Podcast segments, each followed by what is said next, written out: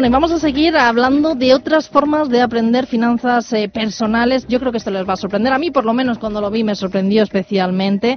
Es a través de las artes escénicas, a través del teatro. Y es que la compañía de teatro Zarándula Producciones, a través de un encargo de la Fundación Abanca, lleva varios años haciendo obras de teatro para enseñar a los más pequeños buenas prácticas financieras. Carles García Domingo, guionista y director de la obra de educación financiera Troya. Muy buenos días. Buenos días. Bueno, eh, bueno, yo cuando lo vi, Carles, dije, ¿cómo puede ser que a través del teatro le enseñen términos financieros a los más pequeños? Explícamelo, porque vamos, eh, no sé ni por dónde cogerlo. Bueno, como especialistas que sois de economía, ya sabes que muchas veces las compras eh, realizadas por estímulo afectivo, es decir, de pronto, pues se realizan mucho más rápidas que las compras pensadas. Y entonces pensábamos que de esa misma forma, si conseguimos emocionar a los niños eh, con el teatro, contando historias y hacerles eh, disfrutar y reírse, pues que conseguiríamos también que esos mensajes les llegaran directamente. Y yo creo que lo conseguimos. Bueno, la fórmula es excepcional. Este año hablaremos también de las otras obras que habéis tenido otros años. Este año habéis hecho Troya, ¿no? Cuéntanos un poquito en qué consiste, qué es lo que, lo que habéis, o el mensaje que habéis querido lanzar a través de esta obra de teatro. Bueno, pues Abanca en su momento nos pidió para una franja de edad muy particular que son de 9 a 12 años, son todavía niños, pero ya comienzan a ser también adultos o quieren ser adultos. Y en esa franja de edad es cuando son más susceptibles de los posibles engaños. Estamos viendo que se están produciendo una gran cantidad de problemas a través de Internet, a través del móvil, pues desde bajarte parches para jugar más rápido en un videojuego, mm. hasta bajarte emoticonos que luego son fraudulentos, incluso con el tema del juego online. Está habiendo un problema de que niños ya a partir de los 13 años están suplantando identidades, robando tarjetas muchas veces de sus padres, y nos preocupaba esto, entonces la obra de Troya va precisamente sobre esto, de prevenir un poquito el concepto del posible fraude que pueden tener los niños eh, y niñas a través del teléfono móvil, a través de aplicaciones de Internet, páginas fraudulentas y juego online. Carlos, ¿y cómo es eh, preparar un guion que sea interesante para los niños a través de una obra de teatro para enseñar esto? A mí es que me parece casi imposible, vamos. Bueno, pues la verdad es que lo has puesto tú el dedo precisamente en la llaga. ¿Cómo hacerlo interesante? Nosotros intentamos no ser demasiado didactistas. Lo que intentamos es, eh, como te decía al principio, divertirles. Porque a través del mensaje claro, ellos lo entienden. En este caso, nosotros planteábamos un muchacho eh, que quiere ser cantante, quiere participar en uno de estos concursos que hay muchos ahora, pero sus padres no quieren en forma satírica, sus padres son profesores de economía en la universidad y quieren que su hijo sea ingeniero.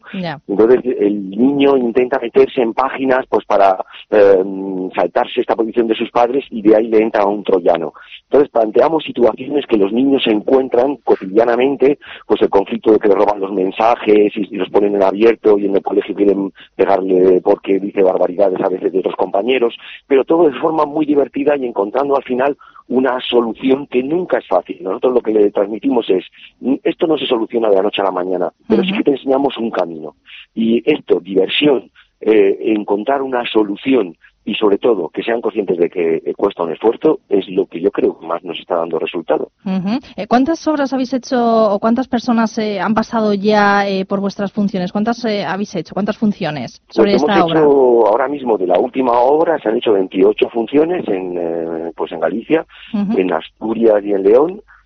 vamos a seguir en León precisamente con alguna más y han pasado de momento unos 12.000 niños porque se hacen para 400 o 500 en cada una de las sesiones. Es una obra de teatro ya muy compleja, con tres actores, eh, con eh, iluminación, sonido, con toda la complejidad. Nosotros en eso tratamos a los niños como si fueran adultos. Tienen, le ofrecemos un producto de alta calidad y yo creo que además ellos eso lo aprecian. Mm, bueno, es que muchas veces los niños se dan cuenta de cosas que los adultos no nos damos cuenta, es decir, que a ellos eh, hay cosas que no se les pasa por alto como sí a los a los adultos. Eh, además no es la primera obra que hacéis, habéis hecho, lleváis ya por lo menos creo que dos años haciendo obras eh, dedicadas a este a este tema, aunque digamos con diferentes mensajes, ¿no?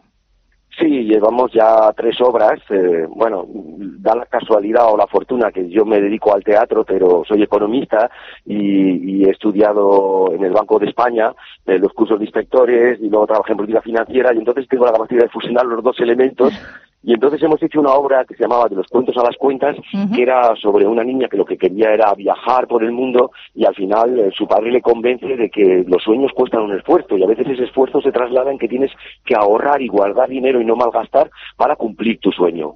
Como veis, no era exactamente didactista, es algo que pasa cotidianamente.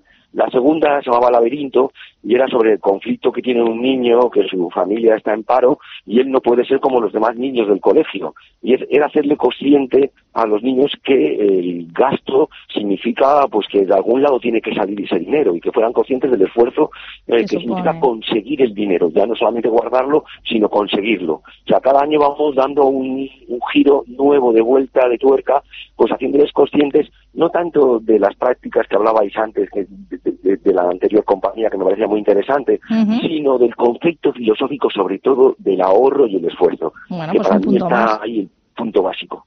exactamente, un punto básico. Y notáis que realmente esto es un feedback, o sea, realmente llega a los más pequeños, ¿no? O sea, esos mensajes, eh, notáis que al final esos valores los acaban aprendiendo después de las obras.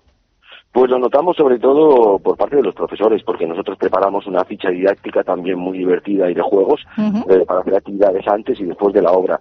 Indudablemente, como llevamos ya pues tres años, nos encontramos a profesores y profesoras que han venido con otros alumnos y que nos dicen, oye, mira, de verdad ahora estoy trabajando otros conceptos y estoy notando un cierto cambio en el concepto del gasto, pues muy sutil, eh, muy sutil, porque estas cosas es una lluvia fina. Y, llevan su tiempo.